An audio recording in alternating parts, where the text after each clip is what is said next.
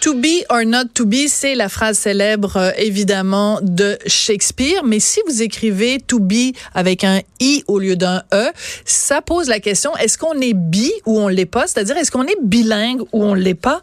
Cette année, on souligne quand même le 50e anniversaire de la, la, promulgation de la loi sur les langues officielles euh, au Canada. Puis c'est bizarre parce qu'on est en 2019, donc normalement on était on passe notre temps à souligner des anniversaires. Puis cet anniversaire-là est un petit peu passé sous silence. Mais il y a un documentaire vraiment extraordinaire qui va être disponible sur Ici Tout TV à partir du 16 septembre, donc lundi prochain, et qui va être diffusé à la télévision, donc à Ici Télé, le samedi 21 septembre à 22h30.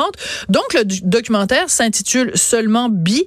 Puis on va en parler avec le scénariste Frédéric Chouanière. Bonjour Frédéric. Bonjour Sophie. Alors je vous ai accueilli dans le studio en vous embrassant puis en vous félicitant parce que vous êtes à peu près la seule personne qui est capable de faire un documentaire d'une heure sur le bilinguisme en rendant ça passionnant, comment vous avez fait? C'est quoi votre secret? Ben, le secret, c'est euh, Simon Mador, qui est réalisateur et un des producteurs de chez Machine Gum, une boîte de production euh, basée à Toronto. Euh, et c'est à lui vraiment qu'on doit cette sauce documentaire épicée, le fun. Puis au tout début, on, a commencé à cogiter sur ce sujet-là. Il dit, ah, ce serait le fun de faire quelque chose sur le bilinguisme. Tu sais, on dit toujours qu'on est un pays bilingue, mais Vraiment, là, on en est où?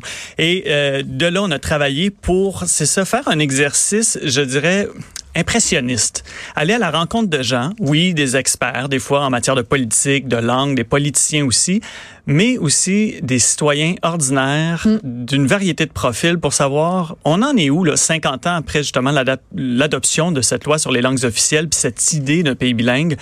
Où est-ce qu'on en est? Où est-ce qu'on en est? Puis vous êtes allé vraiment, c'est le cas de le dire en anglais, vous êtes allé vraiment coast to coast. Là, vous êtes rendu jusqu'à Vancouver. Euh, vous êtes allé en Nouvelle-Écosse, bon, Nouveau-Brunswick et tout. Et le constat, je l'ai noté à un moment donné, parce que la conclusion, je vous vends le punch, là, c'est un, gros divulgateur. Euh, votre conclusion, à un moment donné, c'est oui, le bilinguisme a progressé au cours des dernières années au Canada parce qu'il y a plus de franco qui ont appris l'anglais. Et boy, c'est pas un constat super reluisant, Frédéric? Non, pas du tout. En fait, euh, selon les statistiques, c'est à peu près le, deux tiers de ce progrès du bilinguisme est attribuable aux francophones qui ont appris l'anglais. Mais je pense que ça reflète aussi une tendance mondiale. Mm-hmm. On le sait, l'anglais, ben c'est vraiment la langue d'usage euh, partout. Euh, puis, bon, euh, je sais pas, on va en Espagne, il y a quelques années, ça ne parlait qu'espagnol. Maintenant, ça parle beaucoup l'anglais. C'est la même chose ici. Mais évidemment, pour nous, c'est sûr qu'il y a un rapport de force historique, social, mm. culturel entre l'anglais et le français qui est encore présent. Et je pense que c'est ça qui est dommage de faire le constat que c'est encore majoritairement sur les épaules des francophones. Mhm. que se fait le bilinguisme au pays. Puis on n'a pas euh, l'augmentation du, bilinguisme individuel, donc de la capacité des gens à parler les deux langues officielles. Ça a été à peine 6% en 50 ans d'efforts. Oui. Donc, le rêve, parce qu'il faut le dire, c'est Pierre Elliott Trudeau, c'était son rêve de voir un pays euh, bilingue. Ça s'est plus ou moins bien réalisé. Mhm. Et surtout, il y a une chose qu'on n'avait pas prévue, que Pet avait pas prévu en 1969, c'est que aujourd'hui, en 2019, on se fait dire, ben là, vos deux langues officielles, on s'en tape parce qu'il y a plein d'endroits dans l'ouest du pays où les gens parlent bien plus mandarin que français-anglais ou Punjabi. Oui. Ouais. Et euh, il y a toute la question des langues autochtones. Il y a plein d'Autochtones qui revendiquent en disant euh, laissez-moi faire avec vos deux langues officielles. Moi, je parle euh, Innu, moi, je parle. Wendat, moi, je parle. Bon, alors, il y a toute cette question-là aussi qui vient complètement changer la donne. Est-ce que c'est encore pertinent le bilinguisme, donc dans ce contexte multilingue où on cherche, et je pense avec raison aussi, à refaire une place aux langues autochtones qui sont sur ce territoire, qui nous aident à décrire, à comprendre ce territoire depuis le tout début. Mais je pense que la majorité des gens s'entendent quand même pour dire on a deux langues officielles, mhm. elles doivent être protégées. On parle surtout du français qui a besoin de protection, on s'entend. Euh, mais comment on peut quand même ouvrir la porte à reconnaître d'autres bilinguismes euh, ou d'autres langues qui sont importantes dans certaines régions? Mhm. Puis on le voit dans les municipalités. Euh, il y a quelques années, Toronto avait fait un dépliant pour les ordures ménagères. Il y avait rien en français, mais c'était en anglais, puis plein d'autres langues qui sont prépondérantes à Toronto où le, français, je sais pas, était comme en 16e ou 20e position, je me souviens plus, mais loin dans la liste. Euh, dans le Grand Vancouver, il y a quand même environ 5 des gens qui ne parlent ni l'anglais ni le français.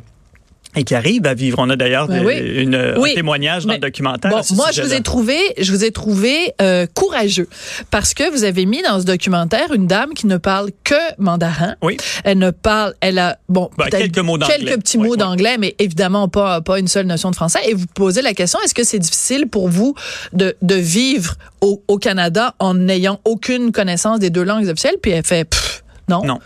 Mais à, à Mais- quelque, mais part, que ça rejoint Ouais. le cas de bien des gens au pays. Pour la majorité des gens au Québec, ne pas savoir l'anglais au quotidien, ça nous empêche pas de vivre. Pour la majorité des gens hors Québec, ne pas connaître le français, ça les empêche pas de vivre. Et c'est ça, je pense, c'est un aussi des constats du documentaire, c'est la question du contact avec l'autre langue est essentielle et primordiale. Puis c'est sûr que pour nous, l'anglais, euh, de par sa présence dans le pays, euh, dans, dans- sur le continent et dans le monde, on sent ce- cette espèce de d'obligation de se dire ben oui, ok, si je veux avoir plus d'opportunités, c'est sûr que l'anglais va Mhm. m'aider.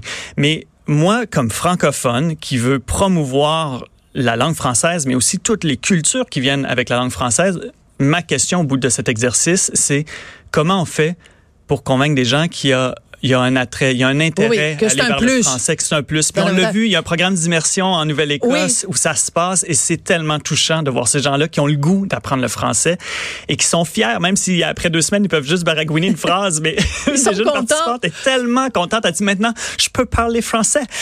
Et c'était tellement authentique, tellement senti. J'en ai des frissons encore quand j'en Ouais, parle. c'est très, c'est très touchant. Euh, ce qui est important aussi de mentionner, c'est que dans le reportage, vous donnez aussi la parole, vous rappelez à tout le monde des choses qu'on oublie.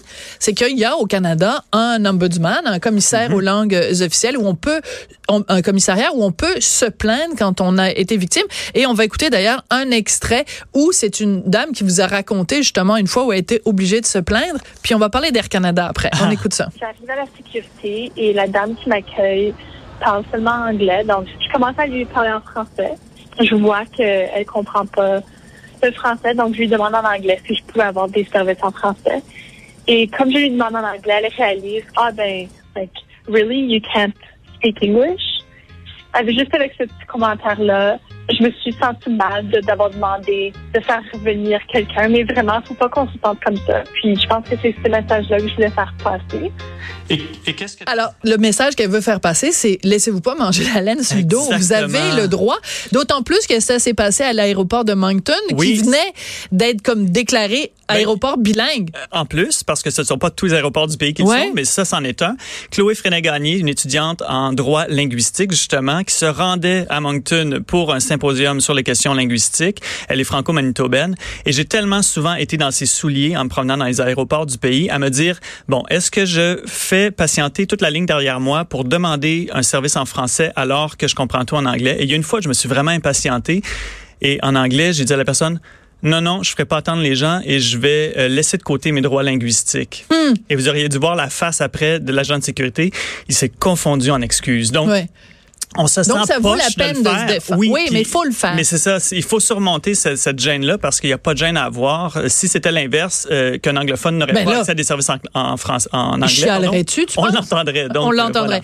Euh, votre documentaire a été fait avant que euh, y ait cette histoire là qui est sortie euh, tout récemment, Air Canada, donc un couple qui voyageait sur Air Canada. Ouais. qui euh, absolument pas eu euh, droit à des services euh, en français, et ils ont eu de gain de cause, et on leur a donné je sais pas combien 21 de 000 dollars, je crois. Bon, ben c'est ça, c'est pas énorme, mais c'est bon, c'est la symbolique. Euh, et euh, vous en parlez du documentaire par contre d'Air Canada? Parce que Graham Fraser avait